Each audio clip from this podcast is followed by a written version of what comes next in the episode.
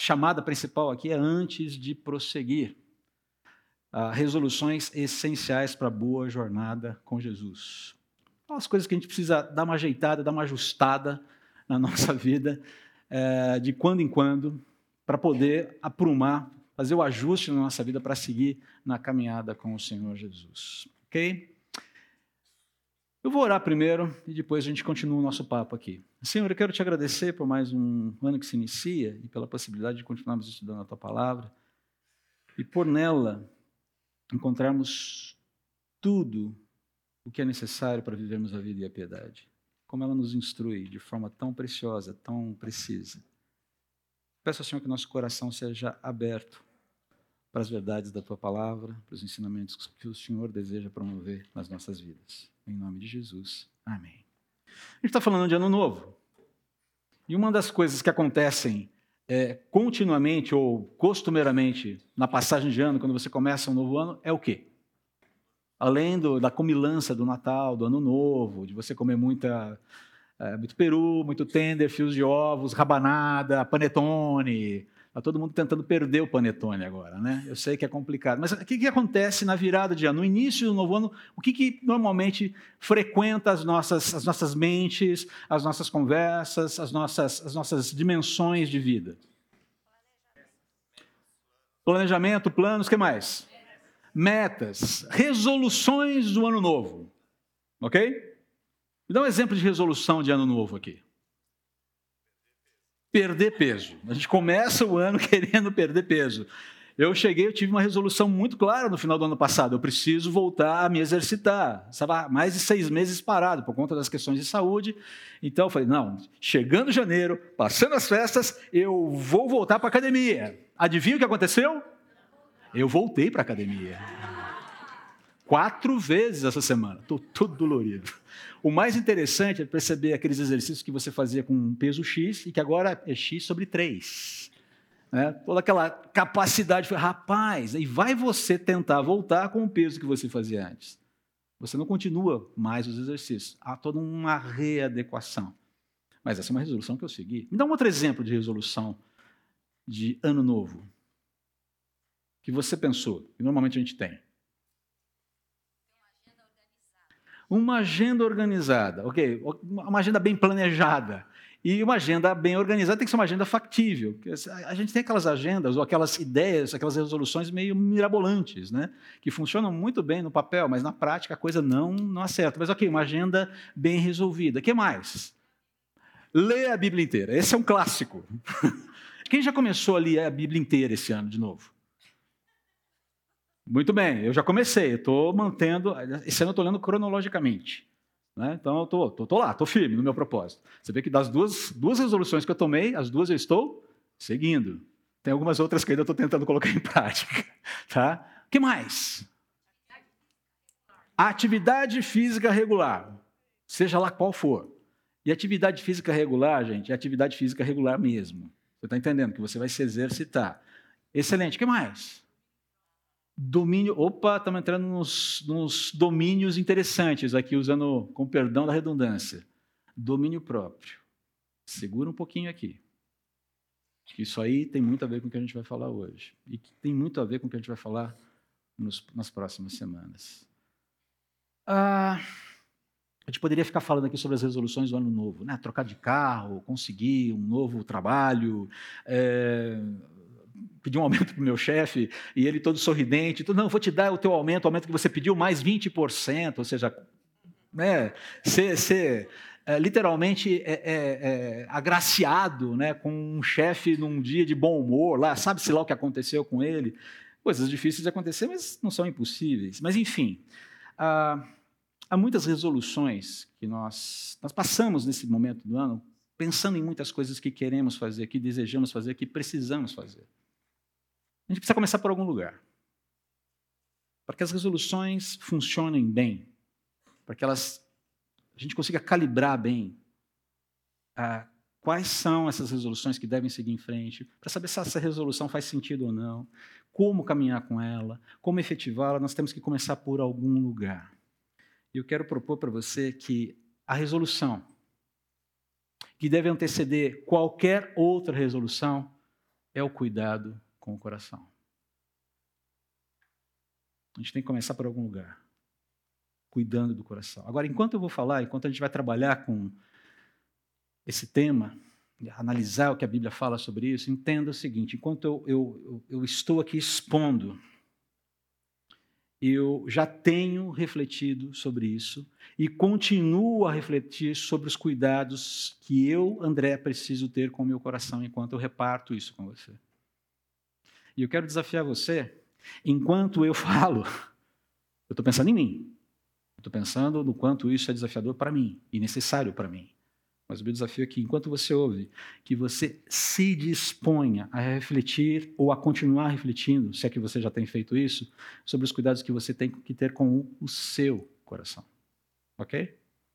Então, quem fala aqui não é alguém que já fez toda a lição de casa. É alguém que está continuamente tendo que fazer essa lição de casa. O cuidado com o coração, ele não acaba até que o Senhor Jesus volte.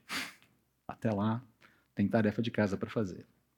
Então, por que, essa resolução é tão essencial, tão fundamental? A primeira de todas, tem que anteceder tudo. Não podia faltar um filminho. Né? Próximo slide, por favor. Quantos aqui assistiram esse filme? A Dama de Ferro.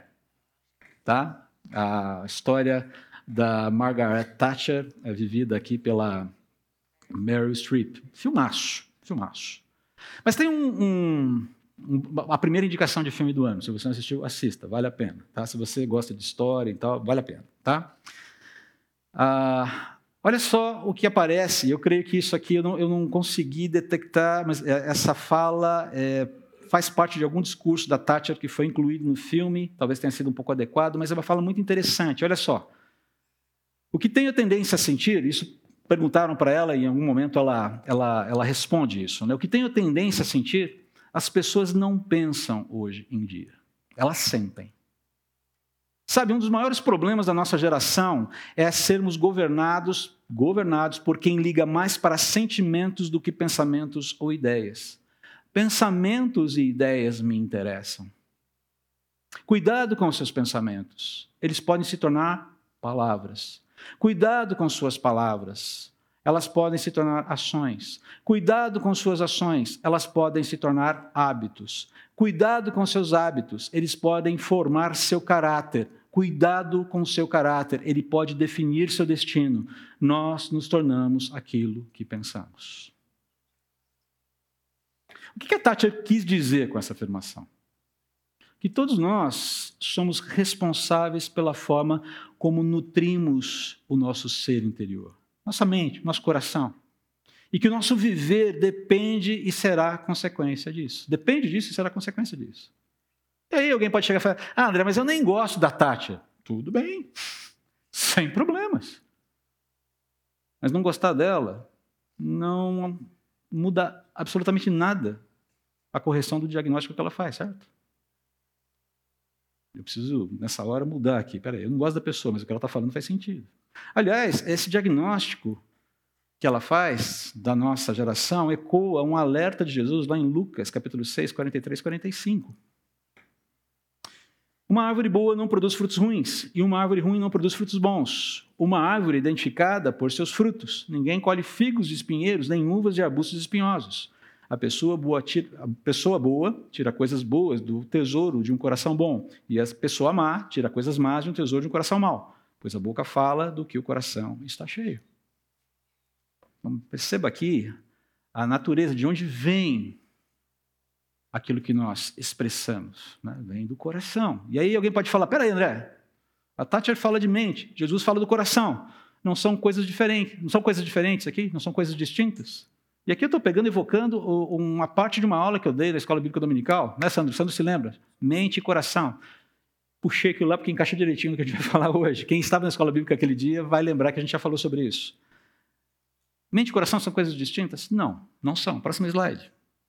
Não são. Deixa eu fazer aqui uma, uma pequena abordagem de antropologia bíblica com você. Antropologia é aquele, é aquele estudo do ser, o que é o homem.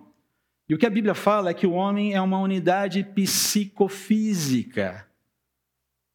O homem é criado como algo integral. É por isso que a gente já falou aqui várias vezes que o seu corpo não é uma posse sua.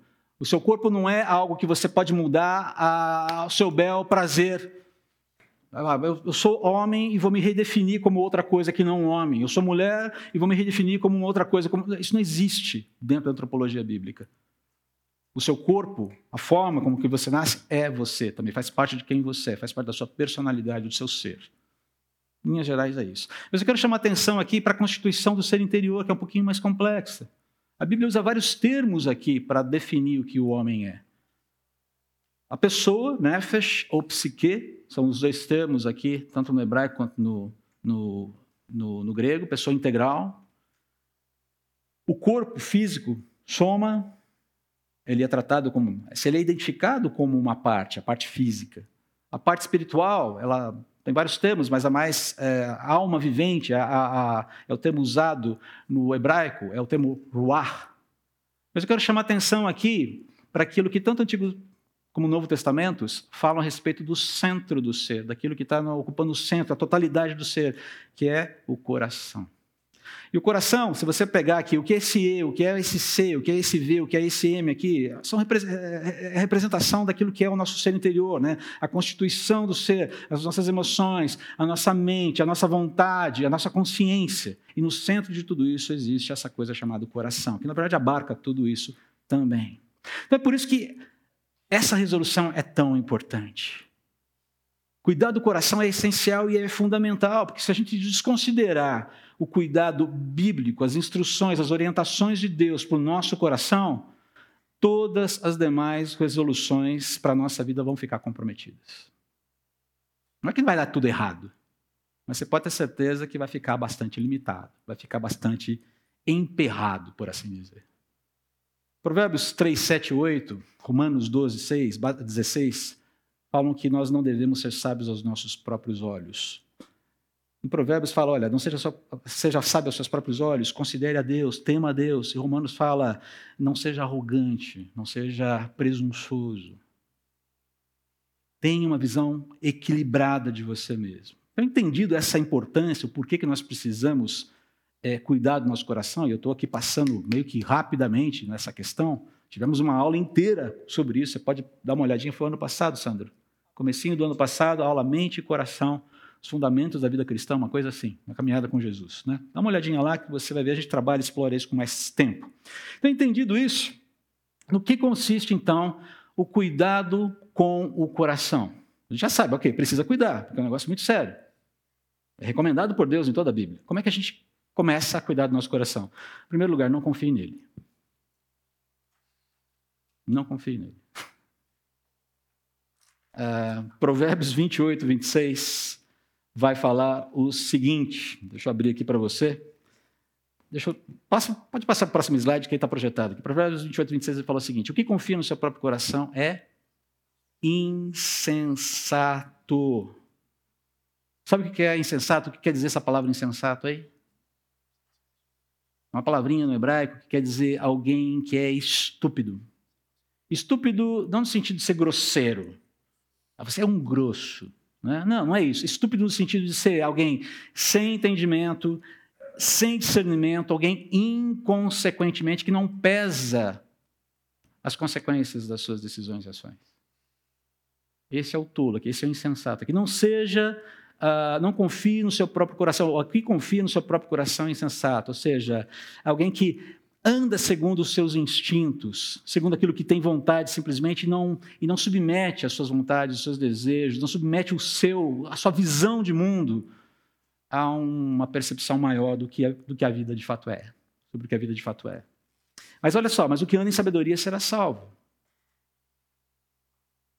Andar em sabedoria aqui significa estar aberto. Preste atenção porque isso é importante. É estar aberto à autoconfrontação. O que é autoconfrontação? É aquela disposição pessoal de confrontar a si mesmo ou de ser confrontado por outro ou pela palavra de Deus. Você confrontar a si mesmo, confrontado por outro ou diretamente pela palavra de Deus, tendo a palavra de Deus como referência para a sua vida. Essa é a pessoa é, que anda em sabedoria, aquela que se abre, que se deixa confrontar, que se deixa educar, que se deixa corrigir. Porque sabe que pode estar errada, porque pelo menos tem dúvidas sobre as suas dúvidas. Ela está aberta a isso. Queridos, ninguém é perfeito. Ninguém é perfeito. Ninguém estará pronto até que o Senhor Jesus Cristo volte. Eu não sou perfeito e você deve já ter percebido isso com muita tranquilidade. Eu brinco que, brinco, entre aspas, né, que os meus pecados são muito visíveis. Já admiti aqui de púlpito que uma das minhas lutas é contra o orgulho. Já falei isso para vocês, não tenho medo de falar de novo. Luto contra isso. Nossa, mas você é um pastor. Eu sou do mesmo material que você. Eu sou homem como você. E é ao expor as minhas fragilidades para você que eu me, me sinto liberado pelo Espírito para tratar honestamente das minhas fragilidades. Sabe por que tem tanto pastor se suicidando por aí? Porque se fecha, porque cria um personagem, uma casca em torno de si. Porque as pessoas não vejam sua fragilidade, porque ele não quer ser confrontado, ou porque ele tem medo de ser confrontado, ou porque ele simplesmente não quer, de forma alguma, sofrer com a confrontação. Está cheio de pastor. O ano passado, o ano retrasado, foi um ano terrível. É uma realidade. A pessoa sabe que anda em sabedoria, ela está aberta. Ninguém é perfeito. E perceba aqui que ele falou: o que anda em sabedoria será salvo. Será salvo do quê? Será salvo dos problemas gerados pela insensatez. Vai evitar a insensatez. Vai, evitar a inconsequência de um ato impensado. Vai ponderar, vai pensar: peraí, será que é por aqui mesmo? Será que eu ouvi todo mundo que eu precisava ouvir nessa questão? Será que eu estou. Os meus pressupostos estão adequadamente. estão equilibrados? Essa é a ideia aqui. Então, por que, que eu não devo confiar no meu próprio coração? Porque é uma insensatez, é uma tolice confiar no coração. Achar que o coração está dando todas as diretrizes corretas para a vida. Ele não dá. O meu não dá. Meu coração é sapequinha. Sapeca. Preciso tomar cuidado com ele. Mas em segundo lugar, porque o coração é enganoso e desesperadamente corrupto. É um texto que a gente conhece já. Está lá em Lamentações, capítulo 17, versículos 9 e 10. O coração humano é mais enganoso que qualquer coisa e é extremamente perverso.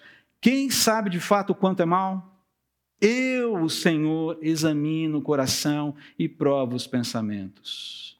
A ideia de coração enganoso aqui é um coração tortuoso, um coração que falseia, que trai a si próprio deliberadamente, torcendo os fatos, ideias e declarações. Ele se sabota. É um coração que se sabota.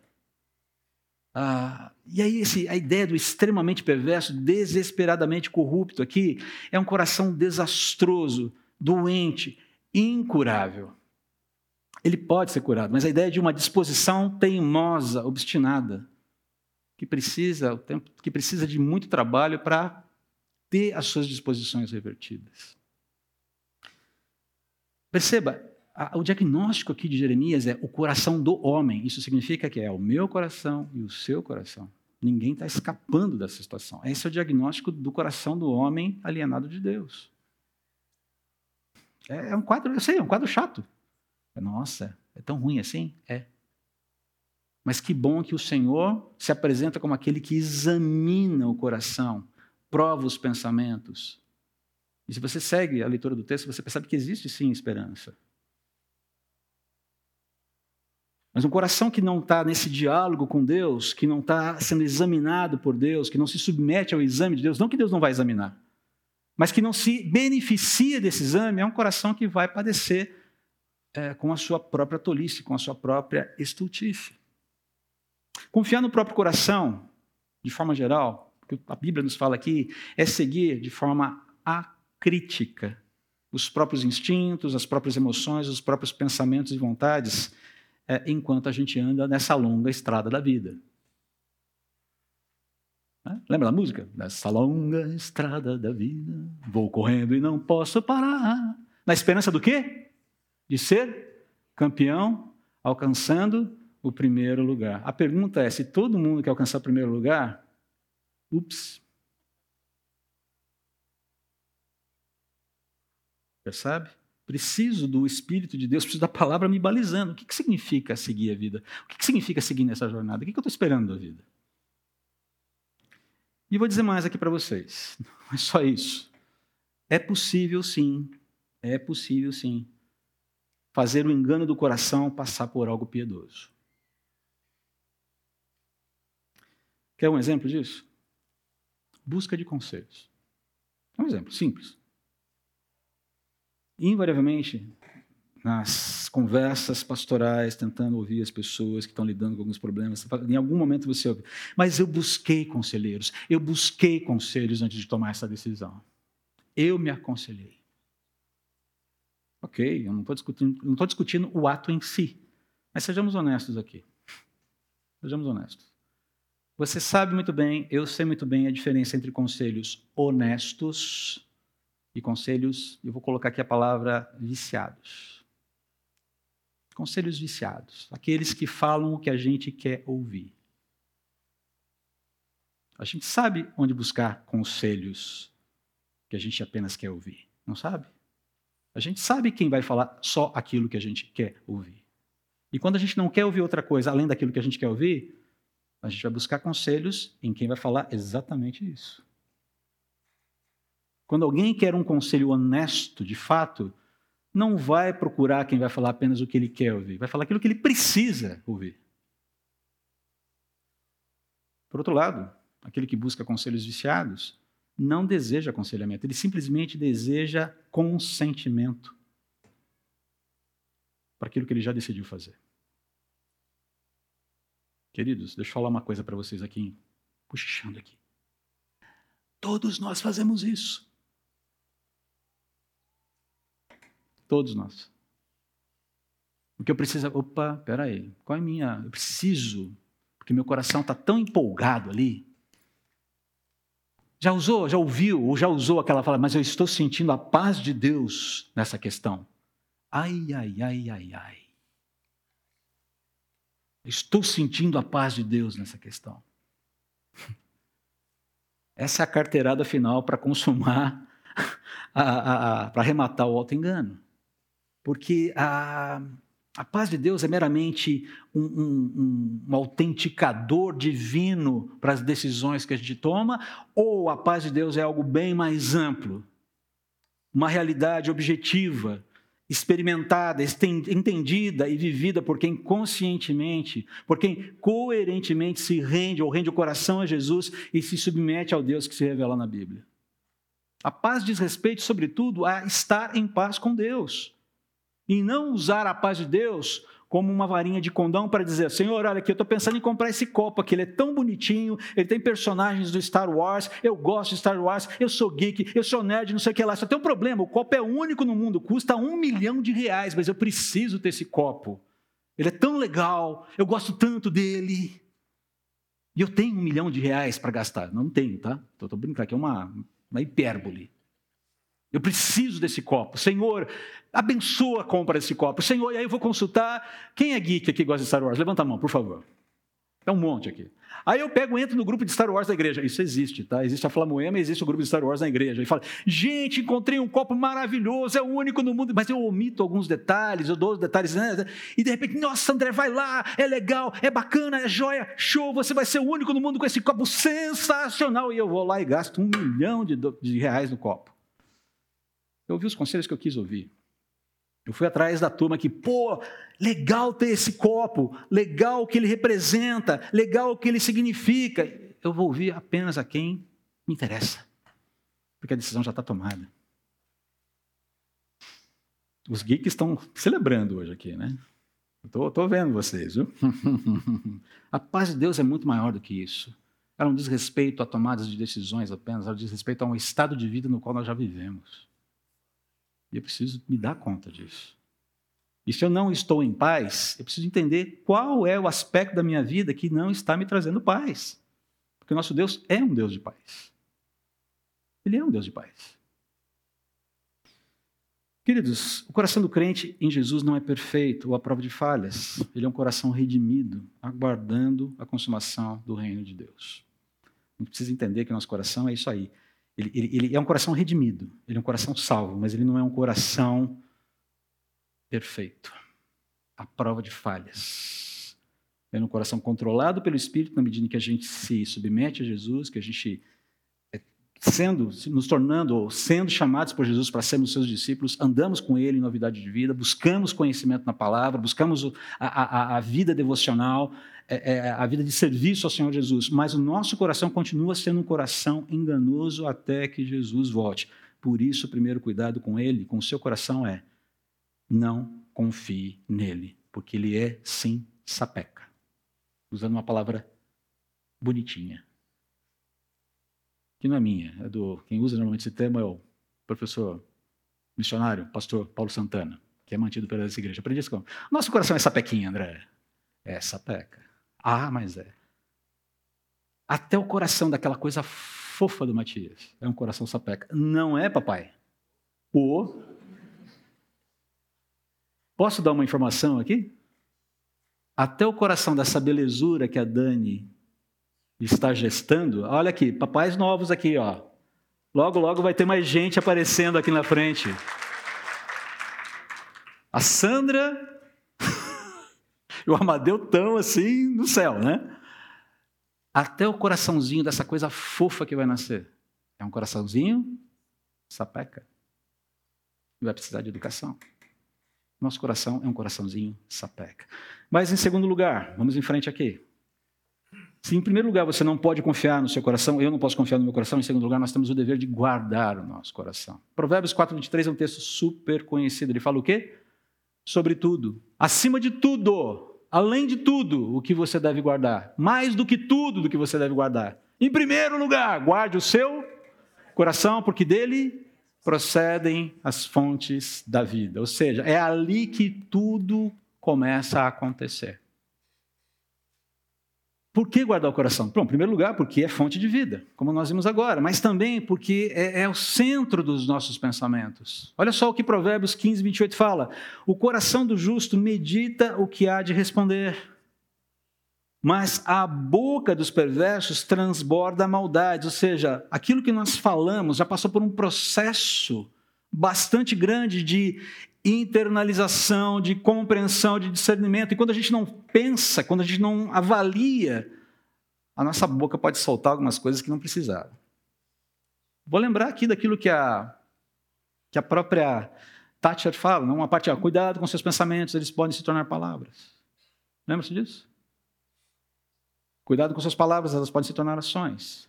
Então, a ideia de que o nosso coração é o centro dos nossos pensamentos, é, tu, é, é ali que tudo acontece, nós precisamos avaliar: eu estou pensando corretamente?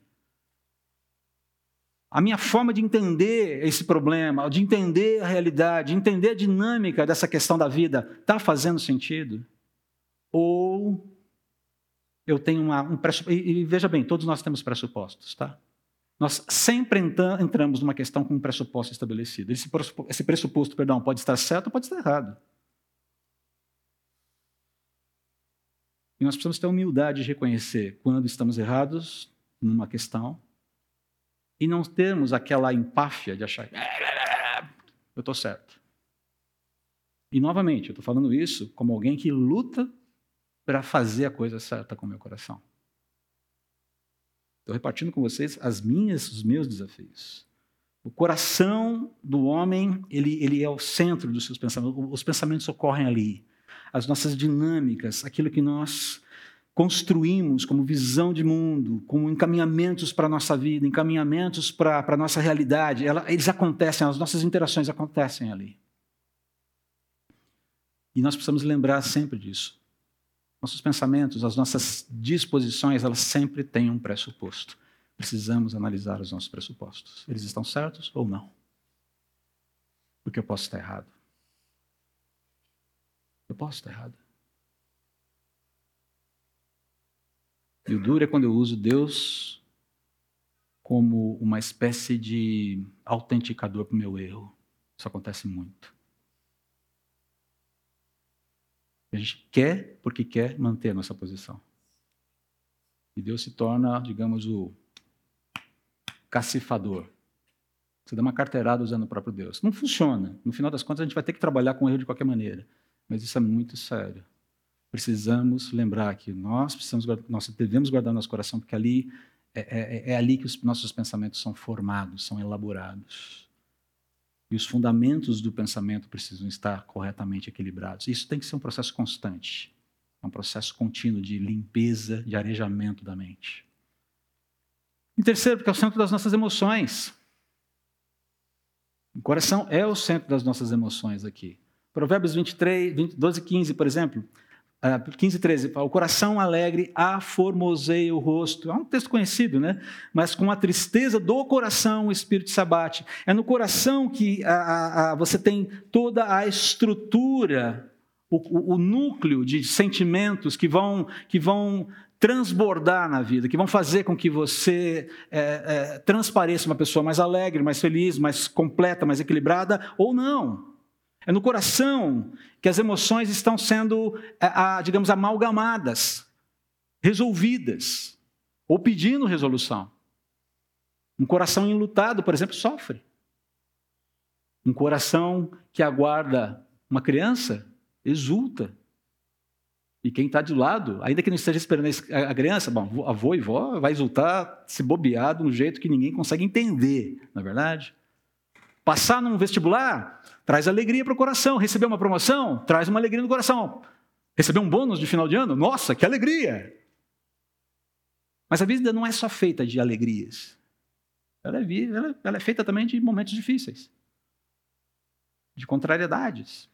O nosso coração ele lida com isso.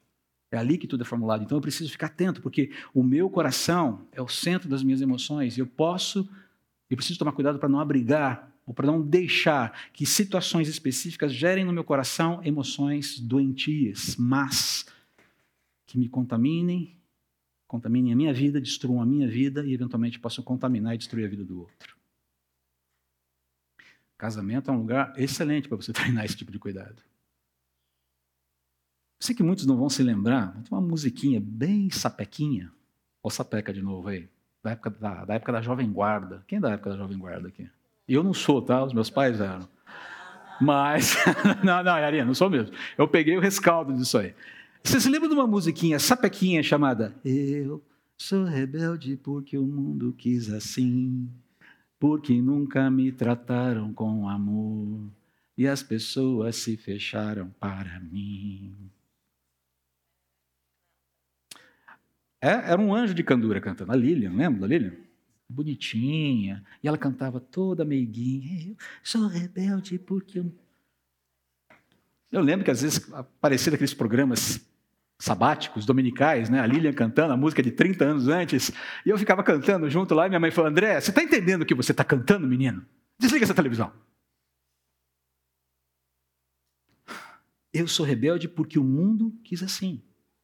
De quem é a culpa do coração rebelde? Hã? E a igreja em uníssono responde, segundo a música, né? Responde do mundo. Porque o mundo não deu para essa pessoa rebelde aquilo que ela achava que merecia. É por isso que eu sou rebelde. Eu respondo com rebeldia. Sou rebelde, ponto. Hum, é assim que funciona. E, e hoje em dia a coisa está assim cada vez mais. Já pensou se Jesus resolvesse cantar essa música? Chega lá no Getsemane, orando, orando para o Pai, pedindo para que fosse, se possível, fosse afastado aquele cálice dele. E aí, de repente, ah, Pai, não vou mais não. Não vou. Não dá. Esse mundo é muito rebelde. Aliás, esse mundo é muito obstinado. Não me aceitaram, não me amaram, não me abraçaram, não me serviram. Estou chateado. Não vou morrer por eles. Eles não merecem. Vou pegar minha trouxa, vou voltar para casa, não quero saber. Deu, deu, cansei. Já pensou se Jesus cantar essa música? E aí ele fala: Eu sou rebelde porque o mundo quis assim, viu, Senhor? Viu, Pai? Não é contra você, não, Pai. É o mundo. O mundo. Já pensou? Centro da vontade, desejos e ação. Eu preciso guardar meu coração porque ele é o centro da minha, das minhas vontades, dos meus desejos, das minhas ações. Muitos propósitos há no coração do homem, mas o desígnio os propósitos do Senhor permanecerá. Eu preciso entender que há uma necessidade de santificação das minhas motivações. Todo domingo de manhã, vindo para a igreja, Senhor, santifica as minhas motivações. Uh, me ajuda a entender aqui se eu estou fazendo, se os meus motivos estão corretos. Porque eu posso fazer uma coisa correta com a motivação errada. Mas eu não quero fazer uma coisa correta com a motivação errada. Eu quero fazer a coisa correta com a motivação certa. Porque essa é a forma certa de fazer a coisa certa. Não peça para eu repetir que eu não vou conseguir. Por que desejamos o que desejamos? Por que fazemos o que fazemos? Percebe?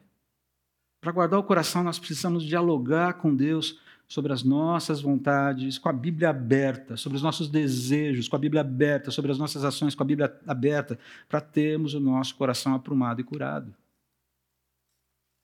Se eu for perguntar para você aqui, quem está precisando de ter coração curado aqui? Tenho quase certeza que quase todos vão levantar a mão. Porque todos nós temos o coração ferido de alguma forma ou outra. Precisamos lembrar que há cinco fontes do sofrimento. Eu falei isso aqui, mas falo de novo. Nós mesmos somos agentes do nosso sofrimento. O outro é agente do sofrimento. Circunstâncias são agenciam o sofrimento. Satanás é um agente do sofrimento, mas soberanamente Deus usa o sofrimento para formar o caráter de Cristo em nós. Jó é um exemplo disso. É interessante que ao final do livro de Jó você não vê Deus se explicando para você. Sabe por que, que eu fiz isso? Que Deus fala sobre os seus propósitos eternos e sobre o seu poder. O livro de Jó é um livro que me desafia sempre que eu leio, porque eu me identifico muito com as inquietações de Jó ali. Mas quando eu chego ali nos capítulos, nos capítulos 38, 39 e 40, é como se Deus chegasse e falasse assim, Está entendendo? Relembrou? Está aprumado? Vamos lá, levanta, sacode a poeira e segue em frente. Estou com você, cara. Eu sei o que eu estou fazendo na sua vida. Siga em frente. Jesus novamente exemplifica isso com a oração do Getsemane. Jesus chega e apresenta uma vontade para o Pai. Me afasta desse cálice. Afasta esse cálice de mim, por favor. Essa é uma vontade legítima de Jesus. Eu não quero ir para a cruz. Mas percebe que essa vontade legítima, muito legítima, ela é submetida e o coração segue obediente a despeito de querer outra coisa. Os nossos desejos, as nossas vontades, Deus nunca vai subverter os nossos desejos, as nossas vontades, simplesmente porque Ele é caprichoso.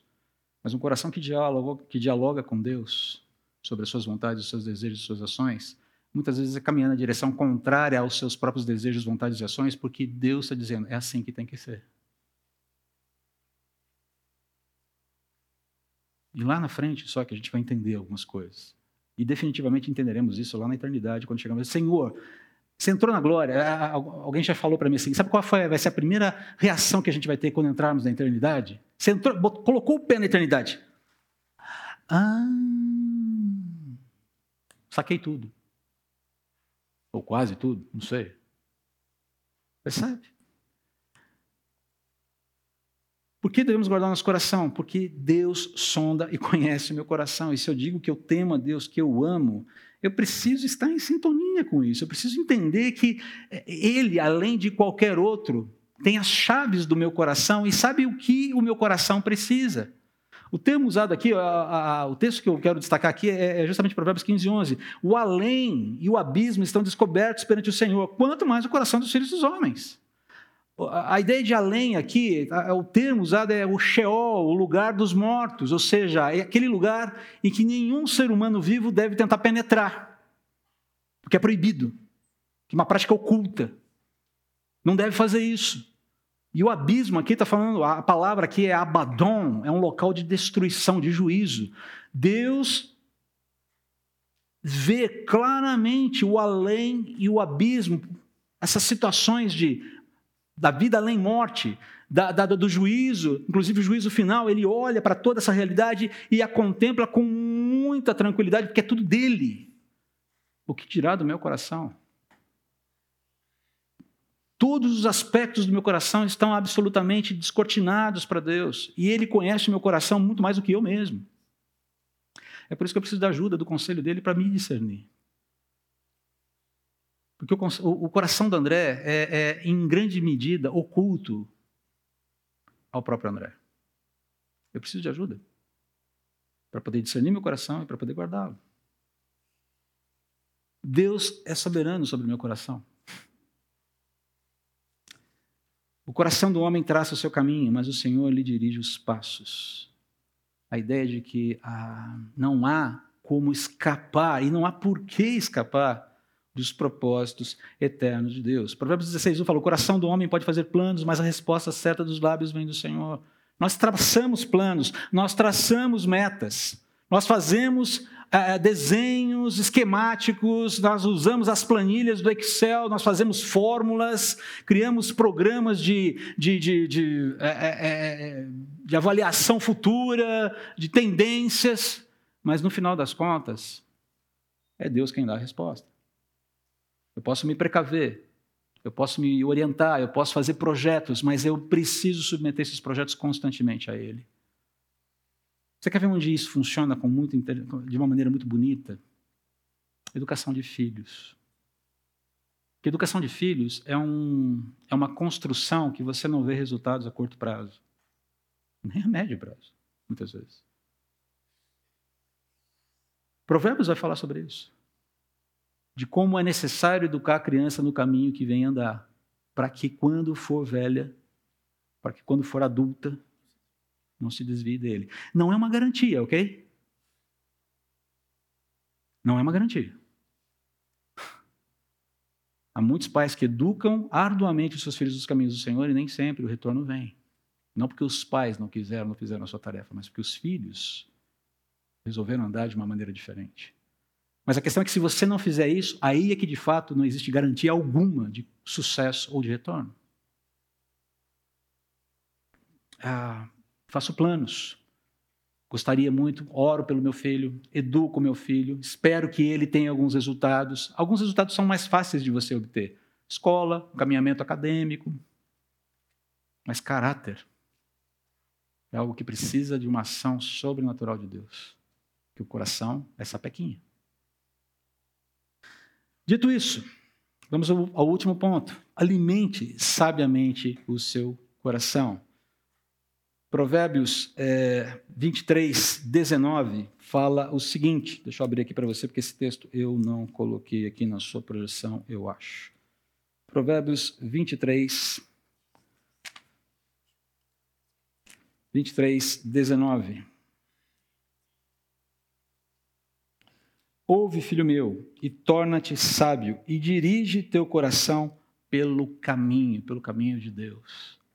Alimentar o coração sabiamente diz respeito a buscarmos a Deus, conhecermos a palavra revelada de Deus e nos encaminharmos, nos submetermos àquilo que ele diz que é correto, puro, reto e bom. E no momento em que eu faço isso, eu já vou ver uma listinha de coisas. Mentalmente eu já tenho uma listinha de coisas. Isso aqui não encaixa, isso aqui não encaixa, isso aqui não encaixa, isso aqui não encaixa, isso aqui não encaixa. Vou ter que dialogar com Deus sobre esses não encaixes do meu coração naquilo que ele disse que eu preciso fazer. A fome do coração que pertence a Cristo, ele busca o conhecimento. Provérbios 15, 14. O coração sabe procura o conhecimento, mas a boca dos insensatos se apacenta de estultícia. Aqui a ideia do coração sábio é aquele que procura entender, como a gente falou agora, o significado, o significado objetivo das coisas, tal como elas são reveladas por Deus. O que as coisas são de fato, não o que ele sente ou acha que elas são. E ele procura o conhecimento, e o conhecimento é esse resultado psicológico da percepção, da aprendizagem, do raciocínio a partir da revelação de Deus. Seja ela natural, seja ela específica. A revelação natural, a realidade que Deus criou, revela muito sobre ele. E a palavra de Deus é a sua revelação específica, culminada em Cristo. Hebreus capítulo 1, versículos 1 a 3 fala sobre isso. Em segundo lugar, o fome do coração que pertence a Cristo guarda a palavra de Deus, os mandamentos e os conselhos de sabedoria. Provérbios 14, 33 fala sobre isso. A sabedoria é preservada no coração sensato. O coração insensato, ele não preserva a sabedoria. Ele não só a despreza como, como matéria de, é, é, de aquisição, como asset, como recurso, como ele, se eventualmente chegar a adquirir, ele descarta porque não interessa. Essa é a ideia aqui. Tá? A ideia de guardar um coração, ou seja, a sabedoria é preservada no coração que é sensato, que é equilibrado, que é, que é, é coerente, que é consistente no seu entendimento das coisas de Deus, no relacionamento com Deus e com a sua palavra. Essa é a ideia aqui. Provérbios 14, 33 fala isso, e o Salmo 1, faz, ele faz um, um, eco bonito com o Salmo 1. Né? Feliz é aquele que não segue o conselho dos perversos, não se detém no caminho dos pecadores, nem se junta à roda dos zombadores. Pelo contrário, tem prazer na lei do Senhor e nela medita dia e de noite. Ele tem um contato com aquilo que é revelação objetiva. A palavra de Deus não é o que eu sinto que ela é, a palavra de Deus é aquilo que Deus revela, que Deus revela para mim. Os meus sentimentos podem ser moldados a partir da palavra, corrigidos a partir da palavra. Os meus planos podem ser moldados através da palavra, corrigidos através da palavra. As minhas motivações podem ser moldadas pela palavra, corrigidas, corrigidas através da palavra. Mas a palavra de Deus não é o que eu sinto. Ela modula o que eu sinto. Ela influencia o que eu sinto. Ela corrige o que eu sinto. Mas ela não é e jamais foi o que eu sinto. E quando eu digo que a palavra de Deus é o que eu sinto, eu me coloco como o autenticador daquilo que Deus revela. E eu não sou autenticador de coisa alguma na criação. Falo por mim. Talvez você tenha que falar para você. Resumindo então, próximo slide para a gente fechar. Esse é o resumo. Se você esquecer de qualquer outra coisa, guarde esse slide aqui. Coloquei em cores, inclusive, para ficar cores primárias inclusive vai ficar mais tranquilo. Não confie no teu coração. Primeiro ponto. Esses são os cuidados. É nesse, a gente está simplificando. Cuidado teu, com o teu coração consiste em não confiar nele, guardá-lo e alimentá-lo sabiamente. Esse é o desafio que precede qualquer, ou, ou essa é a resolução que deve preceder qualquer outra resolução para 2024. A partir da semana que vem, Próximo slide, a gente vai falar sobre o checklist para prosseguir. Também dentro desse tema mais, dessas mensagens mais temáticas aqui.